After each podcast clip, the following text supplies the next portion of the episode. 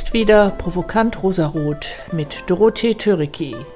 Geschichten über die Chancen im Digitalen. Herzlich willkommen.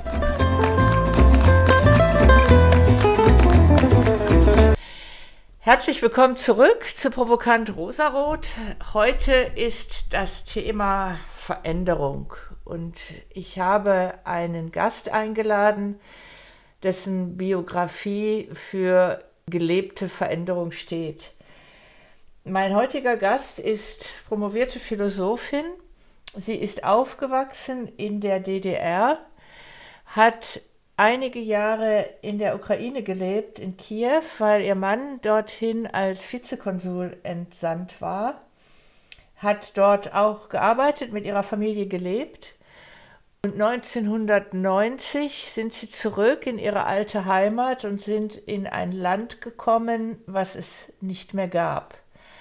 Und ihre eigene Biografie, ihr eigener Lebensentwurf war da, stand jetzt auch mal in, in Scherben, zusammen mit ganz vielen anderen Menschen. Und sie sagt, es beschäftigt sie seitdem, was passiert eigentlich, wenn es eine massenhafte Entwer Entwertung von Erwerbsbiografien gab. Auch sie, sie war damals 40 Jahre alt, wie gesagt, promovierte Philosophin, musste auch ganz neu anfangen. Und darüber wollen wir heute sprechen. Wie schaffen wir das überhaupt, wenn das, was wir im Leben so geplant haben, auf einmal nicht mehr funktioniert und wir ganz neu denken müssen. Ich freue mich sehr, sehr, sehr, dass du heute da bist, liebe Karin. Mein heutiger Gast ist Dr. Karin Rasmussen. Herzlich willkommen, Karin. Guten Morgen, liebe Dorothee, und herzlichen Dank für deine Einladung. Ich freue mich, dass wir wieder miteinander über ein so spannendes Thema reden können. Darüber freue ich mich auch. Es ist ja schon eine ganze Weile her, dass wir miteinander gesprochen haben, denn äh, ich habe mit meinem allerersten Podcast Digistoteles, das muss 2018 oder 2019 gewesen sein, da haben wir schon mal gesprochen. Ich möchte aber jetzt mal direkt einsteigen in das Hier und Jetzt und in das Thema, in, um das es heute geht. Denn wir erleben mehr und mehr, dass wir mit unseren Erwerbsbiografien auch in der heutigen Zeit, in der künstliche Intelligenz mehr und mehr Standards übernimmt, dass egal welchen Beruf wir ausüben, ob das ein Arzt ist, ein Ingenieur, äh, Bosch und Continental beispielsweise, die denken schon über das automatische Konstruieren nach. Und auch bei Ärzten können ähm, kann eine künstliche Intelligenz schneller bestimmte Röntgenbilder zu bestimmten Krankheiten analysieren, als es ein Arzt kann. Äh, das heißt aber nicht, dass wir keine Ingenieure mehr brauchen, dass wir keine Ärzte mehr brauchen. Wir müssen nur ganz anders denken, was das äh, Berufliche angeht. Und Karin, da zielt jetzt auch meine Frage hin. Du hast das ja erlebt, persönlich erlebt, bei vielen anderen Menschen erlebt, äh, einen großen Umbruch. Was braucht es eigentlich als Mensch, damit wir nicht vor Panik erstarren, sondern in, in ein konstruktives Handeln kommen? Also zunächst mal ist es äh, ja sozusagen ein, ein, etwas längerfristiger und vor allem ein vielschichtiger Prozess. Ähm, der sich da immer wieder abspielt und der auch heute sehr viele Menschen betrifft äh, und der auch nicht nur in Bezug auf Digitalisierung stattfindet, sondern der auch aus politischen Krisen oder aus Naturkatastrophen möglicherweise ausgelöst wird, ähm, wo Menschen dann also plötzlich alles, was sie vorhatten für die nahe und für die fernere Zukunft, ähm, loslassen müssen und das ist sehr schwierig, dieses Loslassen, sondern zunächst mal hat man den Eindruck, mir wird was weggenommen. Also die Ursache ist eine äußere. Ich habe das so nicht gewollt, ich habe das nicht gemacht, ich bin auch gar nicht schuld. Äh, und wenn wir in die Geschichte der Menschheit gucken, dann ist das eigentlich etwas, was sich ständig irgendwo auf der Welt abspielt.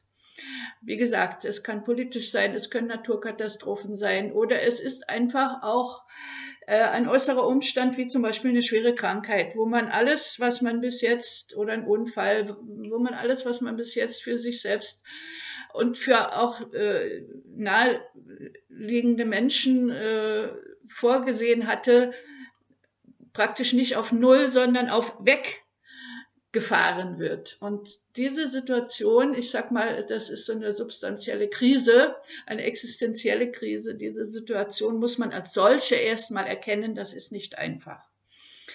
Ähm, also es geistig zu verarbeiten, wirklich rational zu verarbeiten, was da eigentlich läuft. Zunächst ist dieses große schwarze Loch und dieses extrem negative Gefühl der totalen Hilflosigkeit. Ähm, man fühlt sich als Opfer und das, wenn man das einmal erkannt hat, ich fühle mich als Opfer, im Unterschied zu ich bin ein Opfer, dann fängt der Weg aus dem tiefen schwarzen Loch heraus an. Aber das muss erstmal stattgefunden haben. Also, dass man selbst erkennt, ich, ich habe zwei Betrachtungsmodelle sozusagen, ein emotionales, wie fühle ich mich, und das ist Entschuldigung für dieses böse und kulturell mit Recht unerwünschte Wort, es ist scheiße. Und wenn man sich so fühlt, dann ist eine rationale Leistung wirklich schon mal eine große Leistung.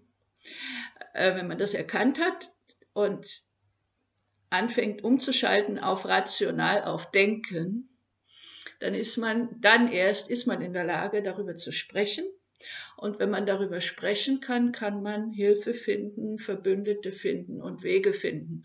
Solange man dazu nicht in der Lage ist, sondern wirklich in diese von dir genannte Erstarrung verfallen ist, ist man tatsächlich darauf angewiesen, dass andere die Initiative ergreifen. Und die tun möglicherweise etwas, was uns selbst nicht gefällt und was wir spontan und instinktiv abwehren. Äh, also wir nehmen Hilfe nicht an. Man, man sagt zum Beispiel, komm, leg dich hin und wir weigern uns. Oder man sagt, komm mit, äh, du musst zum Arzt und wir weigern uns. Ähm, wir sind nicht in der Lage, rational zu handeln und äh, zu verstehen, was mit uns läuft. Und da gibt es eben diese sogenannte Angststarre. Also ich mache einfach nicht mit. Ich lasse nicht zu, dass irgendjemand noch etwas mit mir macht, weil das, was gerade mit mir gemacht wurde, ich fühle mich ja als Opfer, es haben ja andere etwas mit mir gemacht. Gerade, da, gerade das war so schlimm, dass es nicht noch einmal irgendetwas derartiges geben darf. Deshalb verweigere ich mich. Also diese, das ist wirklich ein Nullpunkt, so möchte ich es bezeichnen, der Selbststeuerung. Wir sind dazu nicht in der Lage. Und hier kommt es ganz, ganz, ganz massiv darauf an, dass die Leute, die mir helfen wollen, wenigstens ein Minimum an Sachkunde haben. Also selber wissen, was sie tun. Sonst wird es nur noch schlimmer und deshalb sterben in dieser Situation auch viele Menschen, beziehungsweise bleibt ihnen nur der Ausweg in den Selbstmord, in die Todesstarre sozusagen oder in die, in das Aufgeben. Also so soll es nicht weitergehen, ich mache Schluss. Ähm, das heißt, hier können auch Helfer, wenn sie keinerlei Sachkenntnis haben, Schaden anrichten. Das möchte ich mal am Rande bemerken. Was ja. mache ich denn dann? Also sagen wir mal, ich, ich, ich würde jemanden kennen in meinem Umfeld, dem sowas passiert. Äh, was mache ich? Also ich habe ja keine Ahnung. Was, was, was macht man denn dann? Einfach nur da sein äh, durchaus auch auf Distanz, also in, in Sichtweite. Äh, und wenn man merkt, dass der andere auf Gesprochenes nicht reagiert, man kann zum Beispiel ein Getränk anbieten, also einfach hinstellen, nicht in die Hand geben und nicht auf denjenigen einreden, sondern einfach nur wirklich anwesend sein und mit einer nahen Distanz, möchte ich mal sagen, äh, beobachten, was er tut. Solange er sich selbst nicht gefährdet, äh, ist das Wichtigste, dass man für eine dauerhafte Beobachtung sorgt. Also wenn man selber merkt, dass man müde wird oder dass man nicht mehr durchhalten kann, dann vielleicht für eine Ablösung, Ablösung sorgen, die in der Nähe bleibt. Ähm, und dann einfach beobachten, zuhören, wenn der andere anfängt zu reden, nicht widersprechen, nichts erklären, nicht irgendwelche Vorschläge unterbreiten, sondern nur zuhören und immer nur bestätigen, ich bin da, ich verstehe dich, äh, verlass dich auf mich, ich bin bereit, dir zu helfen. Mehr nicht, das reicht schon. Weil diese Gewissheit, ich bin nicht allein, ist sozusagen die aller, aller, aller wichtigste Hilfe wenn man in einer Krisensituation sich verlassen fühlt und nicht mehr dran glauben kann, dass jemand helfen will, dann wird es eben tatsächlich lebensgefährlich. Ist das auch sowas, dass man erstmal verarbeiten muss, dass die Situation so ist, wie sie gerade ist?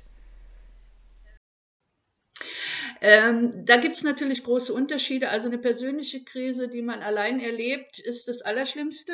Äh, wenn ich jetzt zum Beispiel an das Hochwasser voriges Jahr denke oder an oder eben auch an das, was äh, ich und mit mir viele Millionen Menschen erlebt haben, die Wende, die immer so euphorisch als deutsche Wiedervereinigung bezeichnet wird, die aber für viele Menschen eine echte Existenzkrise war dann äh, ist es was anderes, wenn man da weiß, mit mir leiden auch andere, andere betrifft es auch, dann hat man schon aus diesem Grund nicht das Gefühl, ganz alleine zu sein, sondern dann hat man, äh, wenn auch nur in geringem Maße, aber doch die Hoffnung, gemeinsam wird sich etwas machen lassen. Es wird äh, Wege und Möglichkeiten geben, aus der Situation äh, eine Lösung herauszufinden.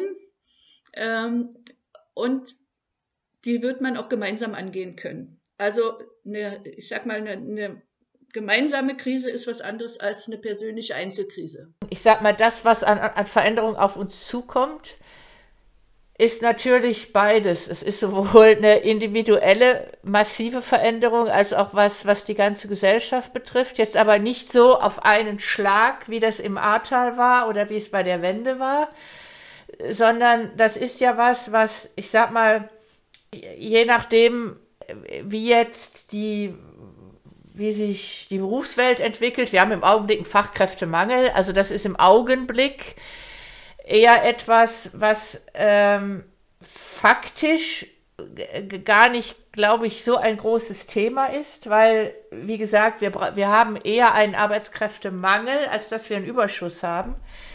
Nichtsdestotrotz, es geht ja auch nicht nur um Arbeit, es geht auch darum, dass sich die Lebensumstände verändern, dass auf ganz vielen Ebenen äh, Technologien auf einmal da sind von äh, Services basierend auf künstlicher Intelligenz. Das fängt an bei Sprachassistenten, da sind wir aber auch vielleicht im Metaverse, was demnächst kommt, also eine dreidimensionale, komplett virtuelle Welt, die wieder ganz andere äh, Fähigkeiten und Dinge von uns erfordert.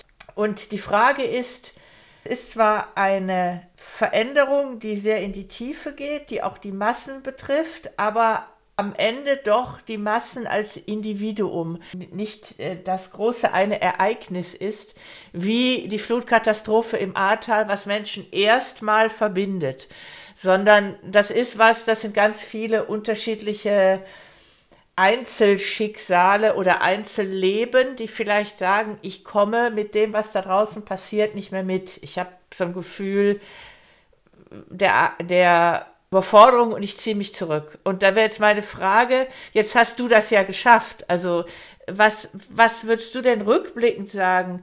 Was war denn eine wichtige Eigenschaft von dir persönlich, die es dir dann doch ermöglicht hat, ins konstruktive Handeln zu kommen? Also du hast natürlich recht, insofern ist auch die Digitalisierung mit der deutschen Vereinigung äh, zu vergleichen. Es war eben sehr komplex, es war gleichzeitig äh, ein, eine gemeinsame Krise für viele Menschen und es war trotz alledem auch für jeden Einzelnen eine individuelle Krise.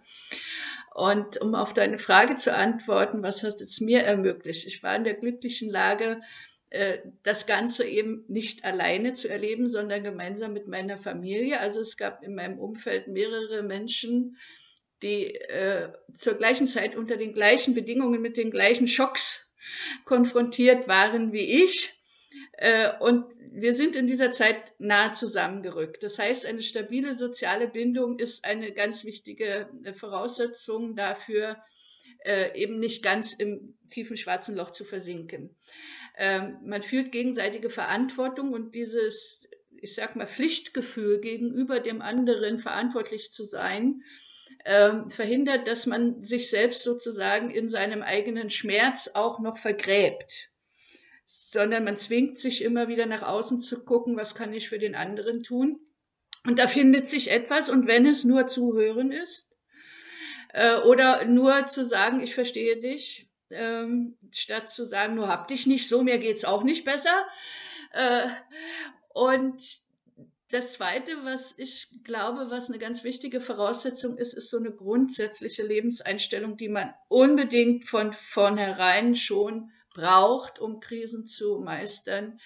Das ist nämlich die, die Hoffnung oder so, eine, so, eine, so ein Urvertrauen, so eine Grundgewissheit, es gibt Lösungen, ich sehe sie nur nicht.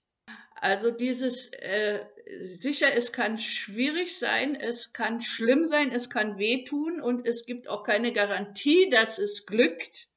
Aber es lohnt sich, das zu versuchen, diese Grundeinstellung ist eine ganz wichtige Voraussetzung. Und das hat nichts mit positivem Denken und äh, steuer mal deine eigenen Gedanken, äh, suche mal den Weg und der Weg ist das Ziel. Das sind alles irgendwelche hohlen Sprüche, die in diesem Moment überhaupt nicht helfen, sondern es ist ich möchte schon sagen, ein Gefühl. Es ist ein Gefühl, es ist die Gewissheit, ich bin nicht umsonst auf der Welt, irgendwie geht's weiter.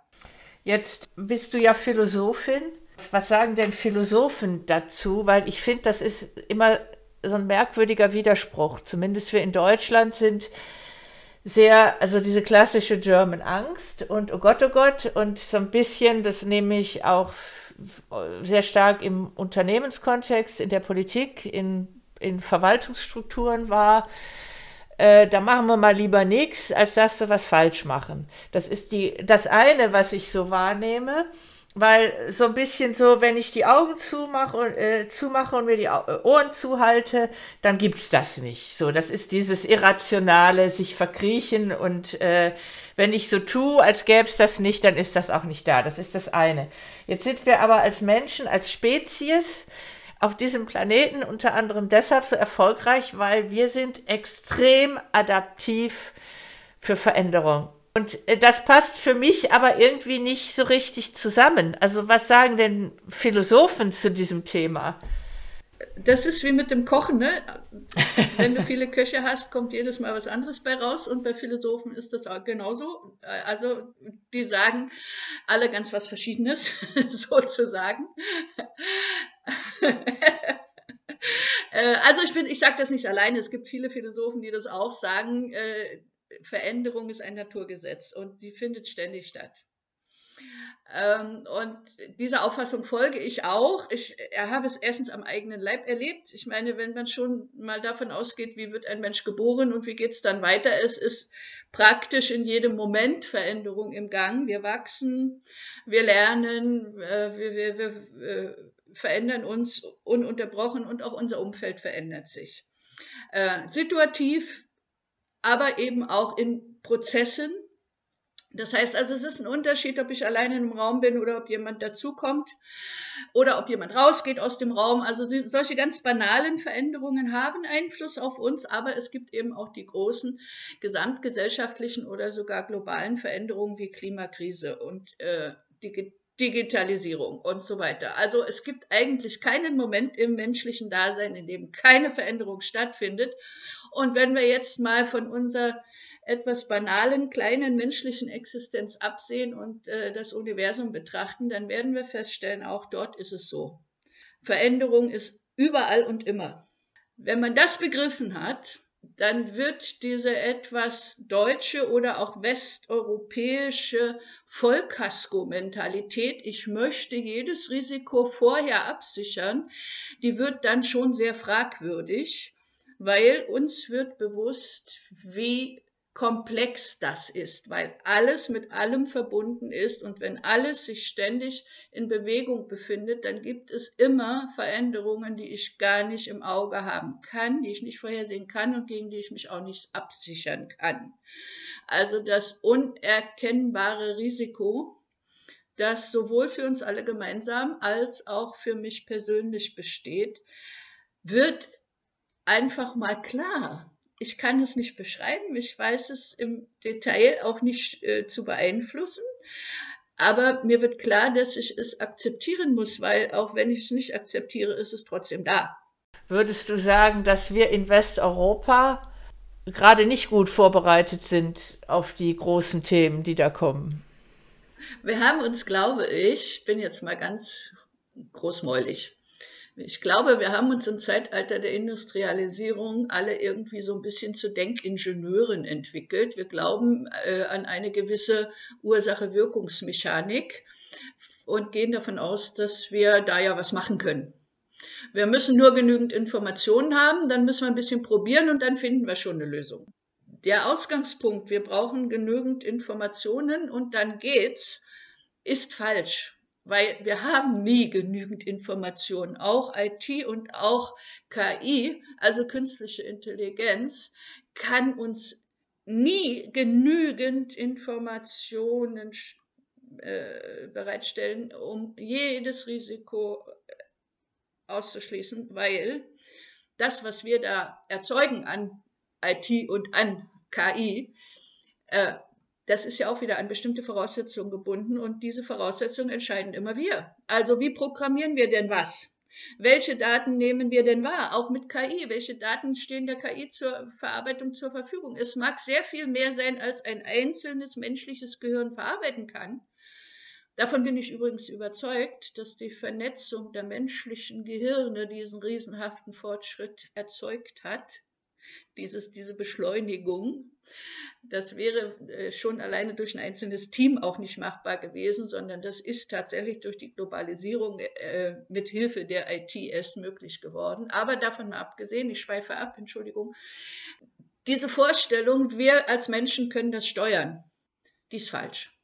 Meiner Meinung nach ist die falsch. Wir sind als Menschen, auch als gesamte Menschheit, nicht in der Lage, diese ganze Komplexität, die im Universum an Bewegung und Veränderung stattfindet, zu erfassen.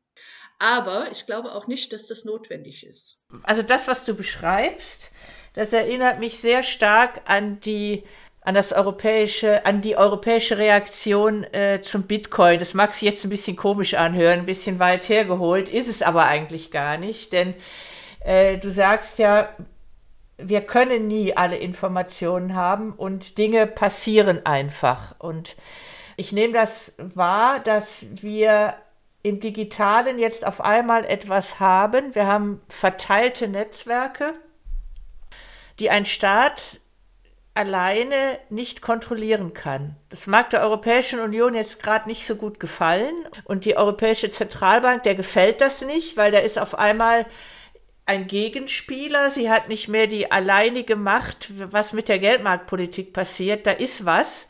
Und das können sie nicht verbieten. Das, was sie tun können, ist, äh, den europäischen Währungsraum von Bitcoin auszuschließen. Das können sie jederzeit tun. Aber Bitcoin wird es trotzdem weitergeben. Und das ist, finde ich, so ein schönes Beispiel dafür, das ist die Ingenieurdenke. Also ich muss erstmal genug Informationen haben und dann entscheide ich, was ich tue, weil ich habe ja die Ursache-Wirkung-Welt. So funktioniert das eben nicht. Äh, ich kann zwar mich selber ausschließen, der Rest der Welt geht aber trotzdem weiter. Und dann bin ich außen vor und die Frage ist, was dann passiert. Im Unterschied dazu, die amerikanische Kultur, die sagt, gerade jetzt auch durch die, durch die politische Großwetterlage verteilt sich ja die Macht in der Welt neu. Äh, wir haben so diesen einen großen Block, der sich gerade scheinbar bildet aus Russland, China und Indien, drei wirtschaftliche Großmächte, die dem amerikanischen Wirtschaftsraum so entgegenstehen und die versuchen auch gerade ähm, dem währungstechnisch so eine neue Kraft entgegenzusetzen. Das heißt, es besteht die Gefahr, dass die Vorherrschaft des Dollars in Gefahr ist. Und jetzt, die Amerikaner gehen da jetzt nicht mit der Ingenieursdenke dran, sondern die sagen, ja, okay, da gibt es ja noch den Bitcoin und wir können den ja eh nicht verhindern. Jetzt gucken wir doch mal. Der kann zwar einerseits ebenfalls der Vorherrschaft des Dollars äh, gefährlich werden. Aber andererseits ist da für uns ja eine Chance drin. Also lass uns das erstmal umarmen.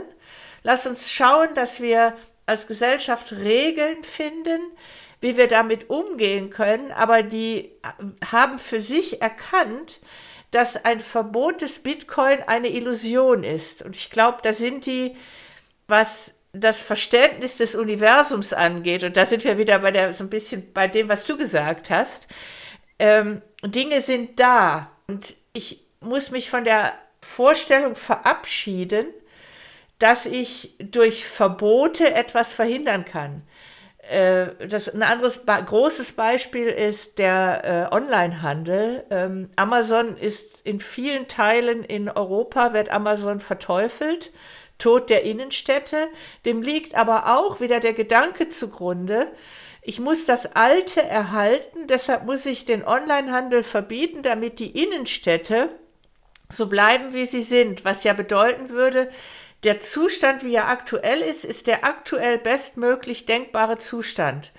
Anstatt darüber nachzudenken, sowas wie Onlinehandel ist in der Welt, das befriedigt ein Bedürfnis, das wir Menschen haben.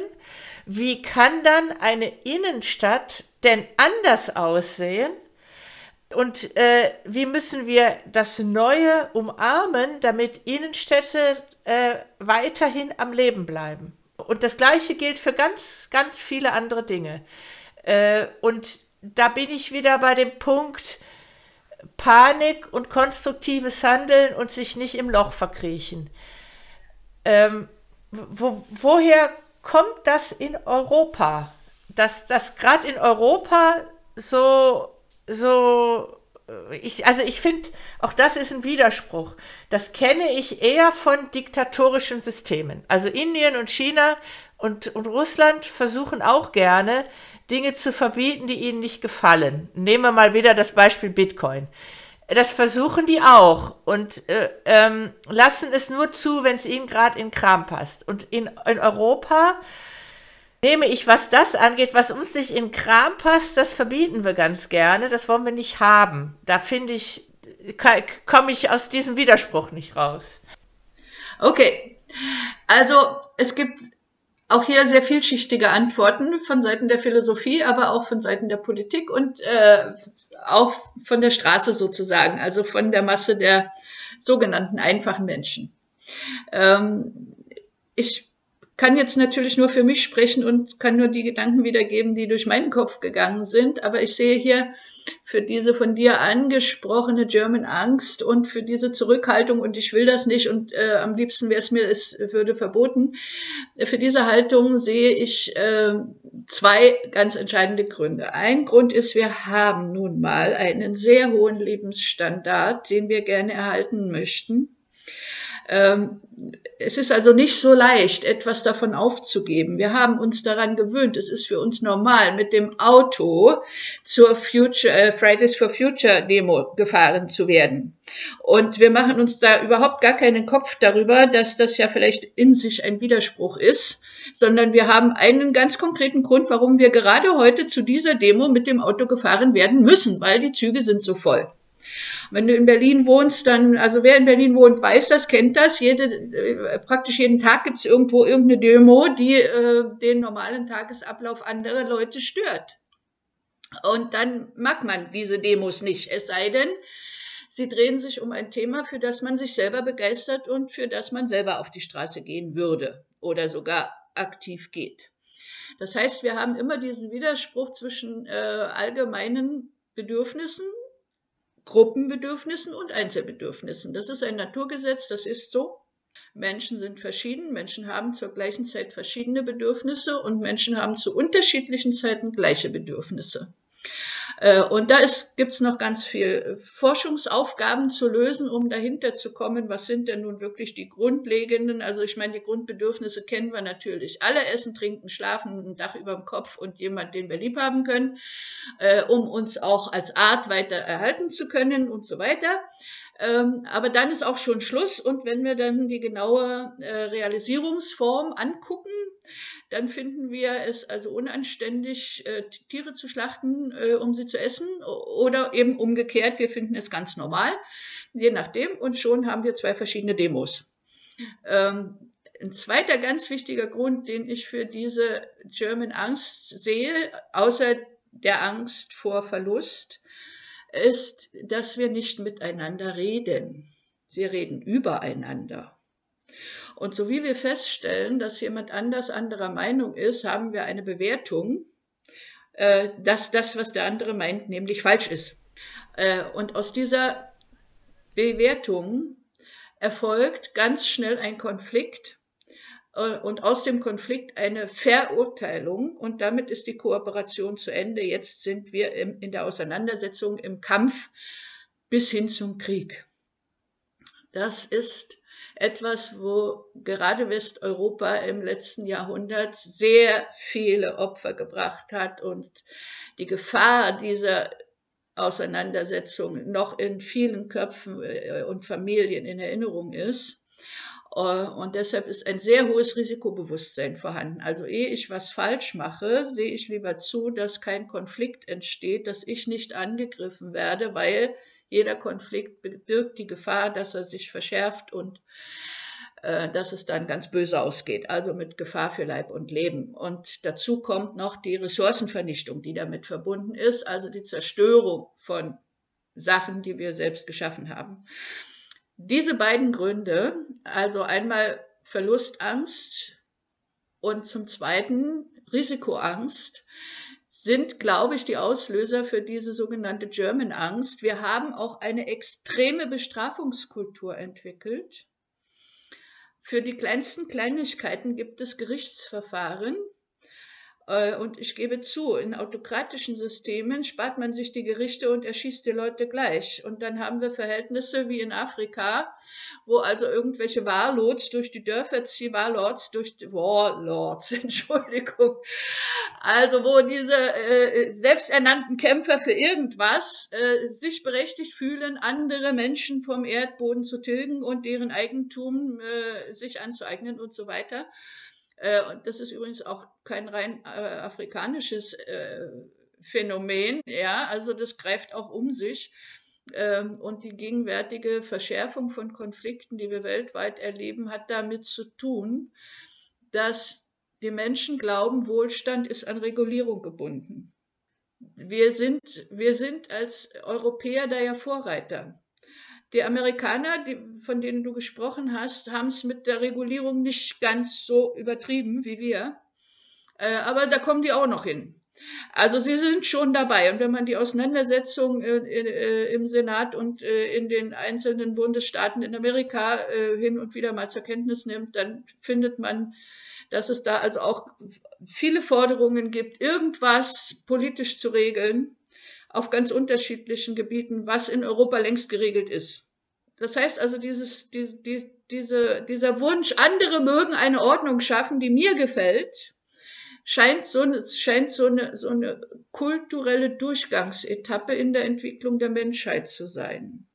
Jetzt hast du ja auch gesagt, die Kommunika also wir brauchen eine Kommunikationsfähigkeit. Du hast jetzt zwar die Warlords genannt, aber wir nehmen es ja überall auf der Welt wahr. Äh, sicher auch befeuert durch Social Media. Äh, klar ist natürlich mit, mit dem Zeitalter von Trump ist in den USA eine unglaubliche Härte und große Fronten entstanden, äh, wo es darum geht, Demokraten gegen Republikaner. Da scheint ein Dialog kaum noch möglich. Das ist ein brutales Entweder-Oder. Das nehme ich aber überall auf der Welt wahr. Ähm, ein Blick in Social Media reicht ja schon, äh, dass wir, ich, also ich nehme jetzt gerade leider nicht wahr, dass, wenn ich dich richtig verstanden habe, könnte man sagen, das Einzige, was uns hilft, dass wir nicht in eine kriegerische Auseinandersetzung kommen, ähm, um uns irgendwie weiterzuentwickeln im positiven Sinne, äh, ist, dass wir eine höhere Kommunikationskultur entwickeln. Dabei ist aber gerade das Gegenteil der Fall, oder? Nein, das sehe ich anders. ich sehe zunehmend Beispiele, dass Menschen sich um eine bessere Kommunikationskultur bemühen, und zwar einzelne äh, einzelne Gruppen, einzelne Interessen, Bewegungen, äh, aber eben auch schon größere Organisationen. Es hat nie so viele Hilfsorganisationen, humanitäre Organisationen gegeben wie jetzt. Aufgrund dieser globalen Vernetzung. Man kann international jetzt so viel äh, Gutes tun, dort, wo es gebraucht wird, wie nie zuvor. Und es gibt auch so viele freiwillige Mitwirkende bei solchen Aktivitäten und das gibt mir Hoffnung. Und auch die sind eben international vernetzt und auch die äh, treten dafür ein, dass also Konflikte entschärft werden und, und dass auch äh, Schäden vermieden werden, beziehungsweise Auseinandersetzungen entschärft werden, äh, neutralisiert werden und so weiter, dass man miteinander statt übereinander redet. Ich sehe da, ich bin da guter Hoffnung, ich sehe eine wachsende Bewegung für mehr Frieden, mehr Vernunft, mehr äh, Solidarität äh, und auch mehr Zurückhaltung im Egoismus. Der Egoismus ist übrigens eine Naturgewalt, die ist uns angeboren. Äh, und wird durch manche Erziehungsmodelle natürlich noch verschärft, aber sie ist von vornherein als Selbsterhaltungstrieb einfach schon mal genetisch da. Ähm, und das führt auch dazu, dass wir ähm, in, gerade in Krisensituationen uns auch auf uns selbst konzentrieren. Ähm, und dieses, äh, also durch moderne Kommunikationstechnik vernetzt, mehr Möglichkeiten zu haben und dadurch auch mehr Input äh, und die Möglichkeit, mehr Verantwortung für mehr als mich selbst zu übernehmen, halte ich für eine positive Tendenz, die es sich aus der Digitalisierung und aus der Globalisierung ergibt. Ob und wie wir die nutzen, das hängt nun wieder von den Lebensumständen und den Lebensprogrammen äh, vieler einzelner Menschen und auch ganzer Gruppen und Kulturen ab. Äh, und da haben wir ja zum Beispiel ähm, historisch gesehen seit Jahrtausenden immer auch zeitgleich ganz unterschiedliche Modelle zur Verfügung. Und wenn wir die jetzt mit Hilfe der Digitalisierung, also mit künstlicher Intelligenz, mal daraufhin vergleichen, wann haben hat es denn wo auf der Welt Phasen der friedlichen äh, Entwicklung gegeben, die also auch ökonomisch und kulturell durchaus äh, wünschenswert und erfolgversprechend waren, ohne kriegerische Auseinandersetzung, ohne Gebietserweiterung, ohne äh, Mord und Totschlag und so weiter und, und ohne restriktive Gesetzgebung und so weiter. Wann gab es Phasen religiöser Freiheit, wo es trotzdem wirtschaftlichen Aufschwung gab, wo es trotzdem kulturellen Fortschritt gab und so weiter? Wenn man das mal analysiert, dann wird man finden, dass der Mensch immer, immer in seiner Entwicklung, die Menschheit, gleichzeitig gut und böse war. Und seltsamerweise haben die meisten Menschen auf der Welt so eine Vorstellung, dass das Böse im einzelnen Charakter liegt und das Gute in der Gemeinschaft. Wenn wir genauer hingucken, ist das ein Irrtum weil alle diese kriegerischen Auseinandersetzungen, diese Feindschaften zwischen Völkern sind immer an Gruppen, an Menschen, an Massen, an Massen gebunden. Ein Einzelner kann kein anderes Volk überfallen. Ähm, aber wir tun immer so, als wäre das der schlechte Charakter von einem Attentäter, der da die Verschärfung der Weltlage herbeigeführt hat. Das ist eine Fehldeutung. Und hier spielt eben Kommunikation die Hauptrolle. Also wenn ich von einem Attentäter höre, der irgendwo äh, um sich geschossen hat oder irgendwo eine, eine, Bombe platziert hat, dann ist das ein schrecklicher Vorfall und ein schlimmes Verbrechen und es muss geahndet werden. Aber deshalb muss sich nicht die Weltpolitik ändern. Deshalb, deshalb muss ich nicht, und das haben leider die Amerikaner so ein bisschen zur Weltkultur gemacht, dann muss ich nicht von Feindstaaten sprechen. Und dann ist das, was jetzt in der Ukraine passiert, ähm, aus meiner Sicht, also weder äh, die Russen überfallen die Ukrainer äh, und andererseits auch nicht nur, nicht nur ein Kampf zwischen Putin und Zelensky. Beides ist durch die Kommunikation mächtig verzerrt. Äh, und deshalb bin ich wirklich ein Verfechter davon, miteinander zu reden statt übereinander. Ich bin auch ein Verfechter von Verhandeln statt Bestrafen. Und ich bin überzeugt, dass Menschen, wenn sie anfangen, miteinander zu verhandeln, mehrere mögliche Lösungen für jedes Problem finden können. Nur leider sparen wir uns oft die Verhandlungen und gehen gleich zum Handeln über. Mit unseren unausgereiften Ideologien und mit unseren unausgereiften Methoden handeln wir, statt zu verhandeln. Das ist, glaube ich, der historische Reifeprozess, den wir schnellstens lernen müssen. Ich glaube, wenn ich dir so zuhöre, äh, so in der Menschheitsgeschichte hatten wir ja sehr oft lokale Konflikte. Was wir jetzt aber erleben, allen voran die natürlich die Klimakrise, die uns als Spezies existenziell bedroht. Das ist das erste Mal in der Geschichte der Menschheit. Man möge mir gerne widersprechen, wenn es schon mal solch ein, ein Ereignis gab. Das werden wir nur lösen können, wenn wir als Menschheit miteinander zusammenarbeiten, in Anführungsstrichen, ist. Wir werden die Klimakrise nicht lösen, indem wir uns gegenseitig bekriegen. Und es fängt ja schon, fangen wir mal mit was ganz Trivialem an, was aber die Emotionen sehr hoch kochen lässt, sind natürlich Flüchtlingsströme. Es wird überall auf der Welt werden riesige Migrationswellen ausgelöst werden durch die Klimakrise, weil Menschen ihre Nahrungsgrundlagen verlieren, weil sich Lebensumstände massiv verändern.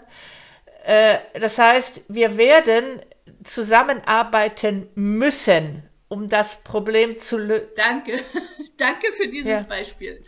Entschuldige, dass ich dich ja, unterbreche. Sehr gerne. Ich kann mich nicht mehr zurückhalten. Es ist, du lieferst gerade ein wunderbares Beispiel dafür, wie wichtig Kommunikation ist.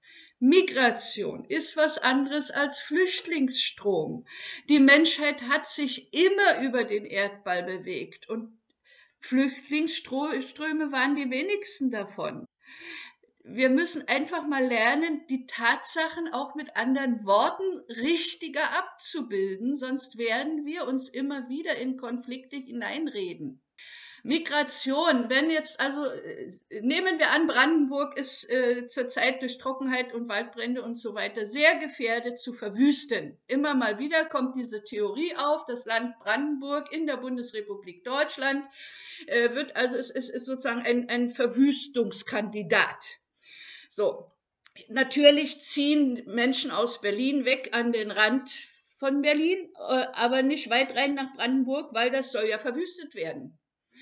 Äh, und da kann man dann im eigenen Garten ja gar nichts mehr ernten, weil dann wird ja das Wasser rationiert, wenn da so alles vertrocknet und so. Ne? Und jetzt gibt es also die wirklich unwahrscheinlichsten Katastrophenszenarien, die zu Migrationsprozessen führen. Und jetzt ist die Frage, wie deute ich das? Wie stelle ich diesen Prozess für andere wahrnehmbar so dar, dass er tatsächlich abbildet, was da stattfindet. Es gibt Bewegung. Okay, ist das schlimm? Müssen wir genauer hingucken. Für wen ist es schlimm? Wann ist es schlimm? Unter welchen Bedingungen ist es wie schlimm? Und so weiter und so weiter. Und warum fragen wir überhaupt, ob das schlimm ist? Warum fragen wir nicht, was bringt es? Welcher Nutzen verbirgt sich dahinter? Dasselbe ist mit dem Beispiel, was du vorhin brachtest, mit den verödeten Innenstädten wegen Onlinehandel. Wie viele Menschen, die im Stadtzentrum mal eine Wohnung hatten, sind dort absichtlich weggezogen wegen der Innenstadtgestaltung, wegen der Touristenströme, wegen der Kundenströme und der Lieferverkehre und so weiter. Also Warum sind Innenstädte verödet, ehe sie vom Onlinehandel geleert wurden? Die waren doch vorher schon öde, da wohnte doch niemand mehr, da gab's doch nur noch Verwaltungs- und Handelsgebäude und einen Wahnsinnsverkehr. In Berlin ist das Stadtzentrum jetzt fast vollständig auf 30 äh, kmh eingeschränkt, also alles verzont sozusagen, also in 30 äh, kmh Zonen eingeteilt und äh, angeblich, äh, um das Klima zu schonen. da gibt es nicht weniger Ausstoß von Schadstoffen, sondern mehr während des ganzen Tages. Nachts, okay, wenn die Läden zu sind, dann ist da äh, ein gewisser Abtransport der Schadstoffe zu beobachten. Aber solange die Läden auf sind, möchtest du dort nicht atmen. Das heißt aber, was du beschreibst, ist ja, äh, dass das Leben von der Zukunft aus zu betrachten. Wie hätten wir es denn gern? Wie wäre denn, wie sähe denn eine Innenstadt aus, die gut ist? Da würden wahrscheinlich erstmal viele sagen, mehr Grünflächen, mehr Platz für Begegnung. Und dann würde ich sagen, ja super, dann schaffen wir die Autos raus. Dann gäbe es erstmal einen Aufschrei. Und wenn wir dann aber sagen, ja, macht ja nichts, dafür haben wir eine Infrastruktur, eine öffentliche Nahverkehrsinfrastruktur, die es dir jederzeit ermöglicht, von A nach B zu kommen. Das ist ja in vielen Metropolen bereits der Fall. Singapur ist ein Beispiel. Ich brauche in vielen Metropolen überhaupt kein Auto mehr, weil es wir, auch da geht es ja darum, wieder um die Kommunikation. Lieben wir denn wirklich das Auto so sehr oder lieben wir einfach nur die individuelle Freiheit? Bequem von A nach B zu kommen. Und wenn ich eine Alternative, um von A nach B zu kommen, habe, die mir auch Freude macht, dann ist doch fein. Also ich liebe doch nie, ja gut, ich gebe schon zu, gerade in Deutschland lieben auch viele das Auto, aber in der Innenstadt, ich sag mal, in einer, ich lebe jetzt, äh, ich habe in, in einer Metropole gelebt, ich lebe aber im Augenblick auf dem Land. Natürlich ist es was anderes, wenn ich hier so mein Häuschen habe mit meiner Garageneinfahrt und jeder sieht, was ich von Auto habe. Das ist was anderes, als wenn ich in einer Stadt lebe und mein Porsche in der Tiefgarage steht und meine Nachbarn sowieso nicht wissen, was ich ein Auto habe. Dann ist das irgendwie auch äh, nicht mehr so cool. Also dann hat es auch irgendwie, dann geht ein großer Reiz verloren. Äh, du weißt, was ich meine.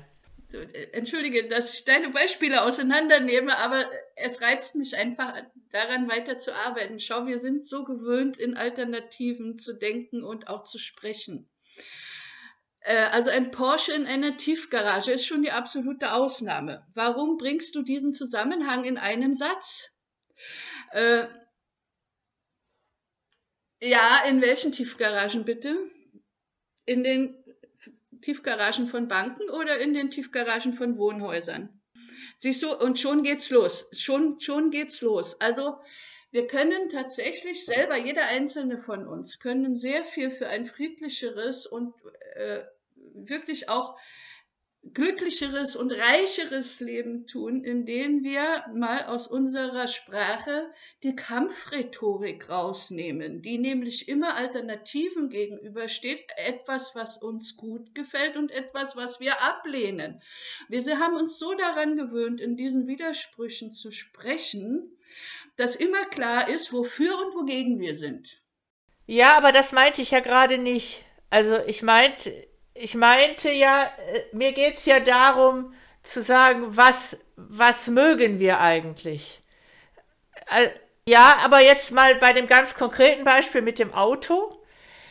Äh, das Auto hat, hat ein Aspekt, ein großer Aspekt ist, äh, warum viele Luxushersteller überhaupt existieren, ist, dass ich zeigen, meinen Wohlstand zeigen möchte. Das kann ich mit einer Rolex tun, das kann ich mit einem Luxusauto tun, mit teurer Kleidung, whatever. Aber ein Auto ist ein Teil davon.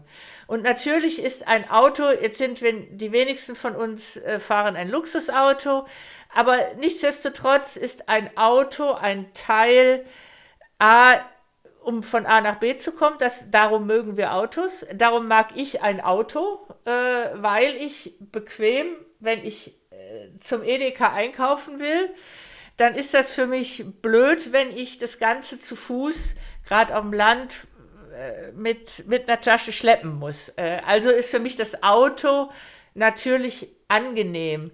Wenn ich eine andere Möglichkeit hätte, meine Lebensmittel ähm, zu beschaffen, dann bräuchte ich möglicherweise kein Auto. Also mir ging es ja gerade darum, zu überlegen, welche Bedürfnisse habe hab ich. Ich möchte durchaus meinen Wohlstand äh, zeigen. Das kann ich mit dem Auto tun, kann ich vielleicht auch mit anderen Dingen tun. Äh, und die Frage ist, äh, darum geht es mir ja gerade, was, um, warum habe ich, warum möchte ich etwas haben oder etwas tun? Was ist der, was ist das Bedürfnis, was dahinter liegt? Und, und wie können wir es anders befriedigen?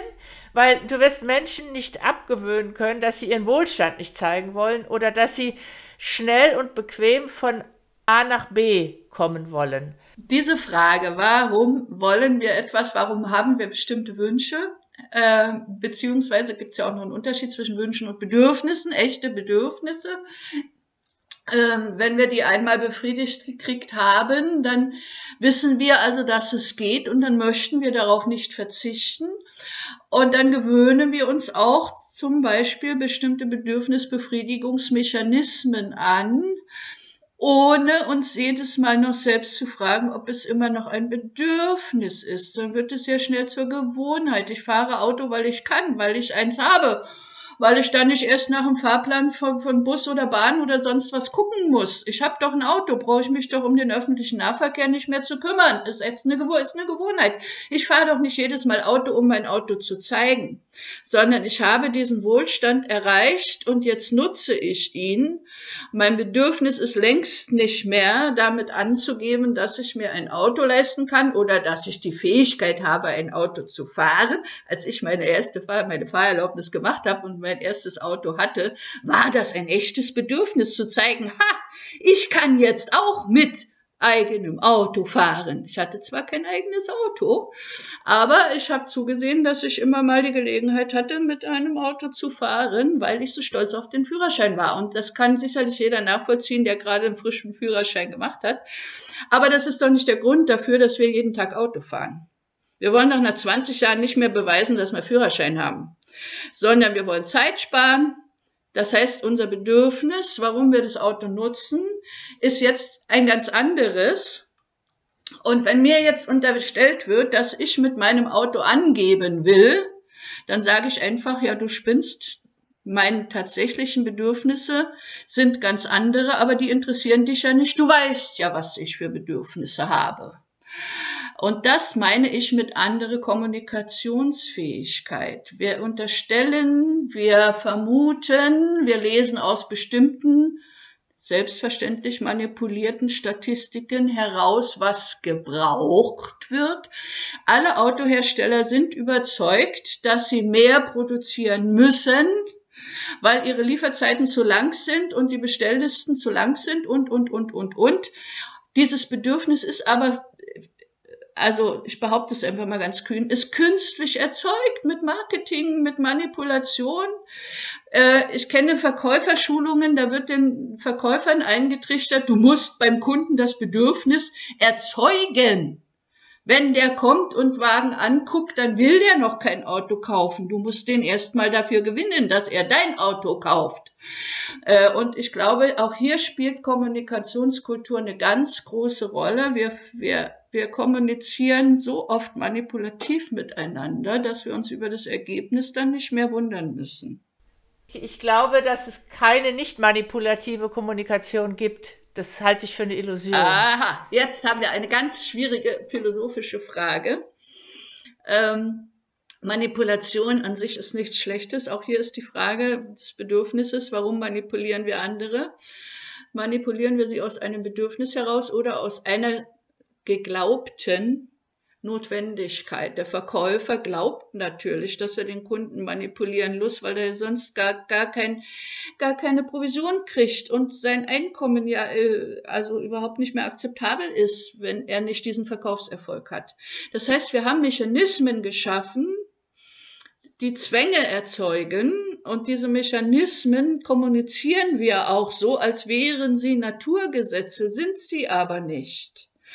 Wir unterstellen dem anderen äh, Motive, die verurteilenswürdig sind, wie zum Beispiel Egoismus, wie Rücksichtslosigkeit oder auch wie Dummheit und machen uns keine Gedanken darüber, warum der andere und wie der andere zu diesem scheinbar egoistischen Verhalten kommt oder zu dieser scheinbaren Dummheit.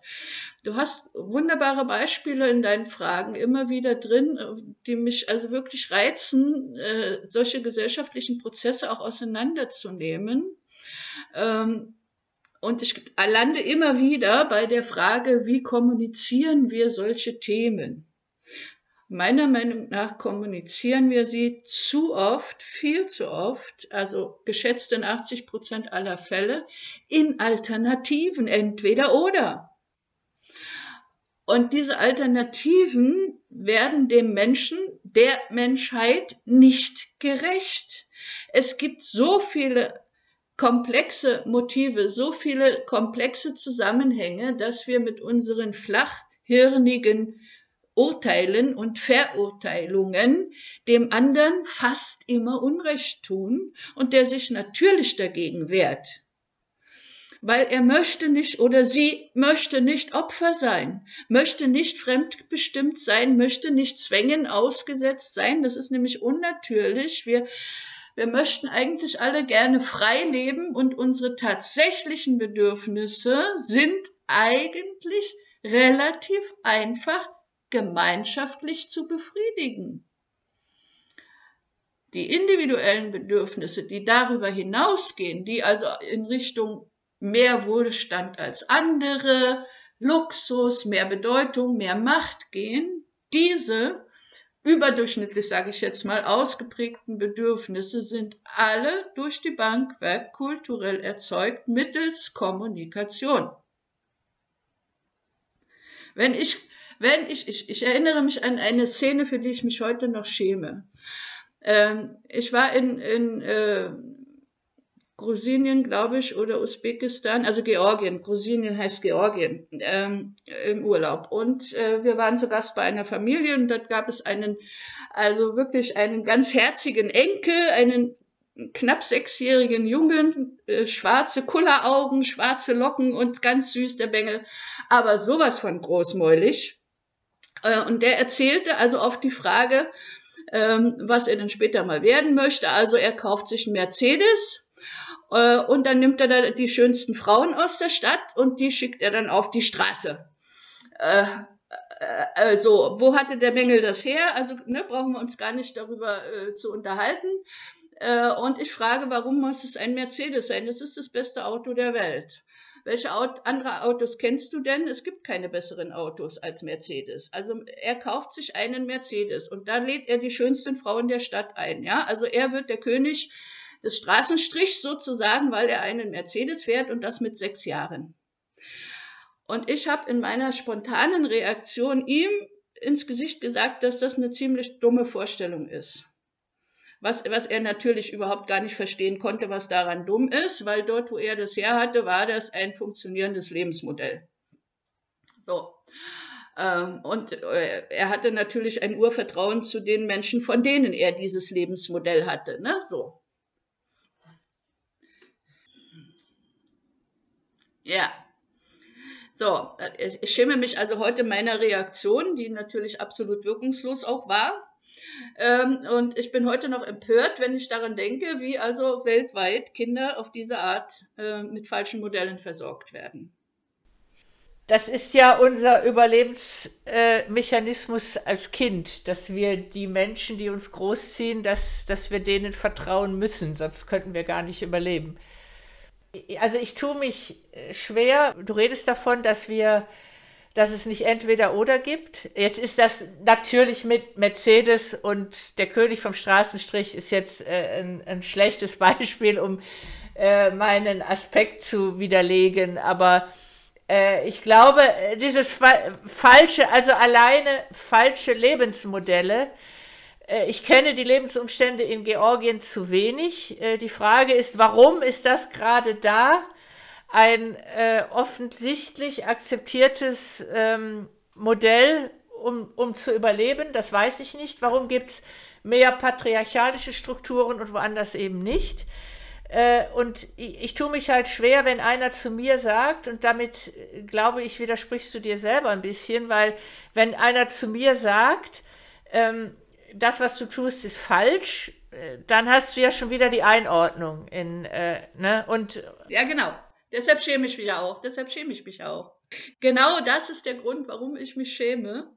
Ich habe mir also überhaupt gar nicht in diesem Moment nicht und auch in den ersten Stunden danach nicht überlegt, was wäre eine sinnvolle Reaktion, äh, nämlich diesem Kind ein anderes Lebensmodell oder verschiedene andere Lebensmodelle vorzustellen, die viel reizvoller sind für ein Kind, für ein Kind, vor allem verständlicher sind für ein Kind, sondern, sondern ich habe mich von meiner Empörung hinreißen lassen. Und das ist der Grund, meiner Meinung nach, der Grund für viele solche fehlgeleiteten Kommunikationsprozesse, ähm, wo wir durchaus zum, zum großen Teil natürlich äh, bessere Möglichkeiten hätten, aber uns die Mühe nicht machen und uns die Zeit nicht lassen.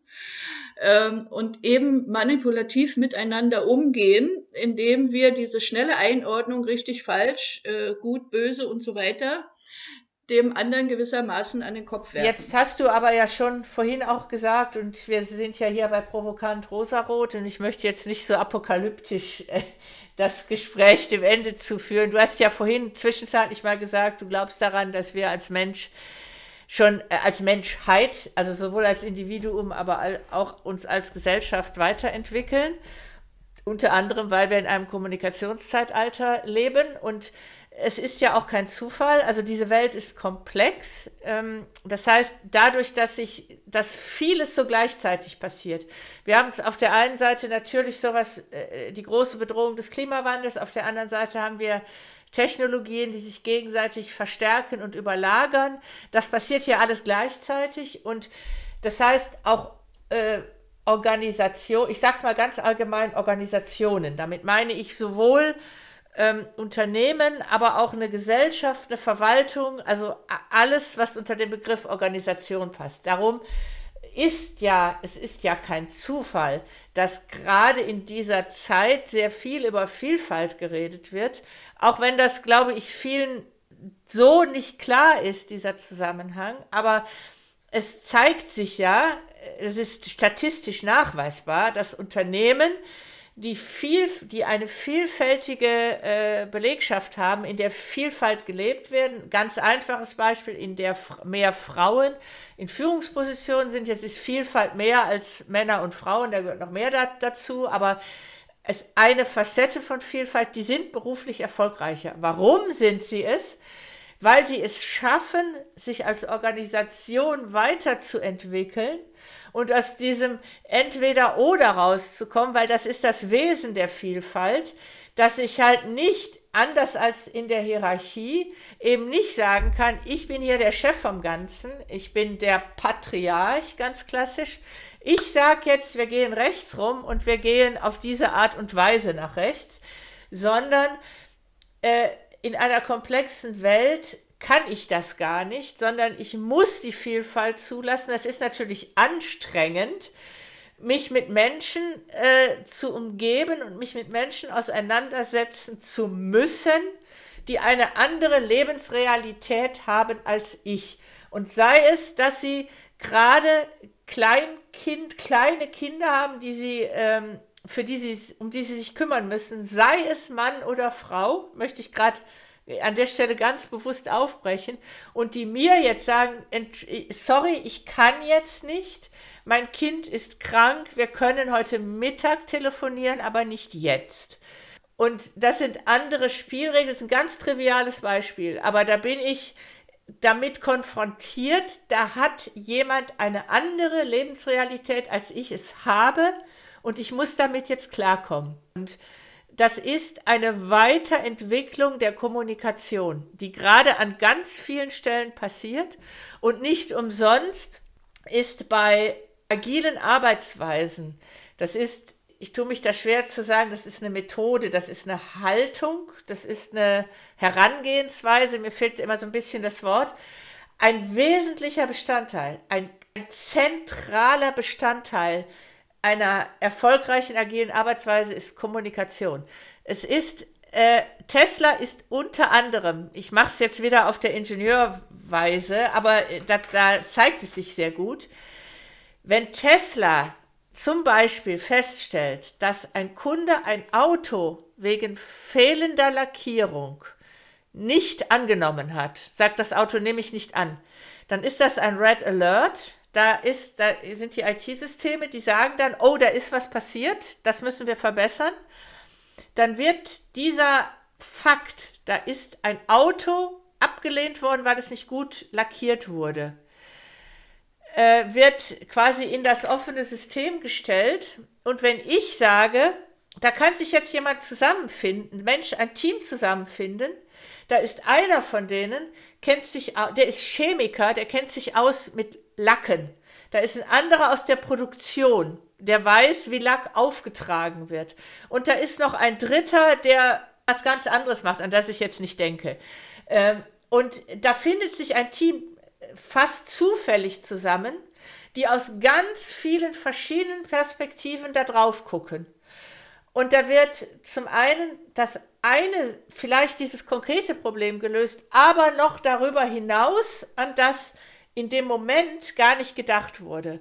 Perspektivenvielfalt, das ist eine Punkt. Der andere Punkt, da, und da spielt Kommunikation eine ganz große Rolle und IT, also die Informationstechnologie, macht das überhaupt erst möglich? Das konnten wir früher gar nicht. Dass sich ein Mensch, wie ein, dass sich eine Organisation wie ein Organismus verhalten kann.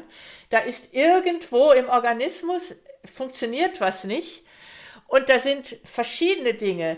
Das Herz, die Milz, das Gehirn, die alle können dazu beitragen, dass, dieses, dass, dass dieser Organismus sich da heilen kann ohne dass das zentral gesteuert wird. Das ist ein Aspekt. Der andere Aspekt des Agilen ist, und dann höre ich auf zu quatschen, dann gebe ich den Ball wieder zu dir, ist, äh, wo Kommunikation, also das heißt, da ist Kommunikation wichtig, weil die sich erstmal zuhören müssen. Was hat denn der aus der Produktion beizutragen und der Chemiker und noch irgendjemand? Und das andere ist, ähm, in dem, im Agilen ist eine Aufgabe zu lösen und es wird Definition of Done ist ein, eine, ein Kernelement des Agilen.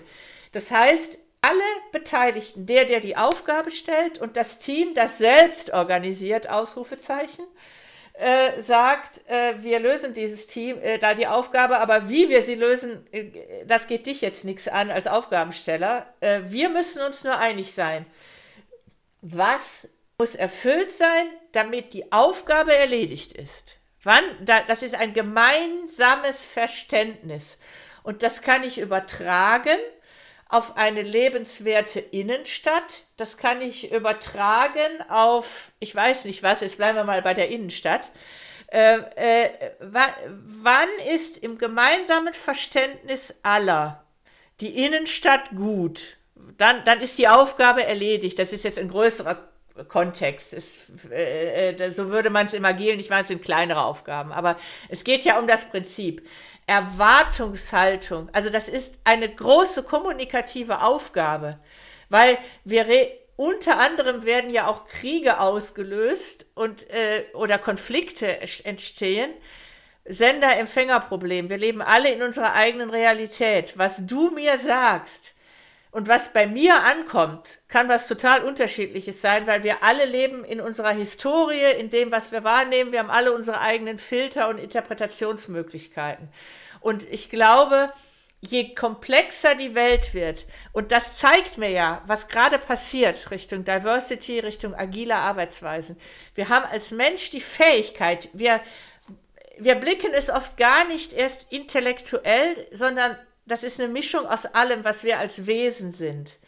Äh, wie müssen wir es denn anders machen, damit wir es hinkriegen? Und das gibt mir dann wieder Hoffnung, dass wir als sowohl als Individuum, als aber auch als Gemeinschaft so entwicklungsfähig sind, dass wir es schaffen, andere Muster zu entwickeln, andere Ansätze zu finden, um äh, Lösungen zu kreieren, die uns aus der aktuellen Situation, die, die, die uns zu einer besseren Welt führen, sag ich das mal ganz generisch. So. Und das sind alles Dinge, die beinhalten, was du die ganze Zeit gesagt hast. Kein Entweder-Oder, äh, äh, keine Zuschreibungen, weil wenn ich darüber ernsthaft diskutiere und sprechen muss, wie sind unsere Erwartungshaltungen? Wir legen sie mal auf den Tisch, dann kommen wir nämlich zu genau diesen Punkten. Ach, so kann man das ja auch sehen. Oh, habe ich ja noch gar nicht bedacht.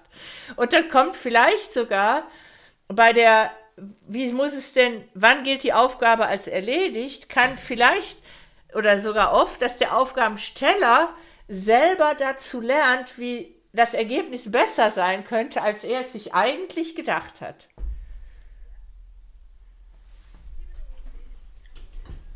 Ja. Liebe Dorothee, ich kann dir, so wie du das jetzt vorgetragen hast, nur zustimmen und das ist genau das, was ich meinte, denn zu dieser gemeinsamen Vorstellung vom Ergebnis kommen wir nur über Verhandeln. Das heißt, wir müssen, müssen aus unserer Kommunikation tatsächlich die Kampfrhetorik rausnehmen. Dazu gehören zum Beispiel solche Worte wie müssen. Dazu gehören Redegewohnheiten wie ja, aber. dazu, dazu gehört aber auch äh, zunächst anders zuzuhören, was wir noch nicht wirklich gut tun. Und dazu gehört auch, dass wir den anderen als gleichwertigen Partner auf Augenhöhe betrachten. Also alle diese Unterschiede, die zurzeit noch so furchtbar wichtig sind, wer hat welche Funktion, wer steht wo in welcher Hierarchie, die ganze Sozialhierarchie, wer ist der wichtigere Mensch und so weiter, dass wir uns davon lösen und wirklich dazu übergehen, jeden Menschen wertzuschätzen, jeden Menschen wahrzunehmen im Sinne von Wahrheit, der ist so, wie er ist, auch wenn wir der Meinung sind, er dürfte so nicht sein. Er ist nun mal oder sie ist nun mal so und hat das Recht, so zu sein. Und wenn wir uns möglicherweise ein Urteil erlauben, dann bestenfalls über Taten, aber nicht über diesen Menschen. Ja, also ich bringe immer wieder in meinen äh, Gesprächen mit meinen Coaches äh, solche extremen Beispiele, ja. Also es gibt Mörder, die sind hervorragende Väter, bis sie im Knast landen, dann sind sie weg und dann haben die Kinder nichts mehr von diesen Menschen. Und diese Mörder würden ihre eigenen Kinder nicht zu Mörder machen, wenn, wenn sie mehr Kontakt mit ihren Kindern hätten. Aber wir haben sie weggesperrt und demzufolge fehlt der positive Einfluss eines guten Vaters. Wie kann man einen Mörder als guten Vater betrachten, wird mir dann entgegengehalten. Und dann frage ich natürlich zurück, was ist denn für dich ein guter Vater? Äh, und wenn man über diese Fragen, wie siehst du das, was äh, erwartest du von einem Vater zum Beispiel oder von einem Auto oder von einem äh, Lebensmittelversorger, wenn wir diese Fragen stellen, was erwartest du? Was wünschst du dir? Wie soll das Ergebnis aussehen? Also wenn wir wirklich lernen, agil zu handeln und miteinander umzugehen, dann ist dafür eine veränderte Kommunikation die allerbeste Basis.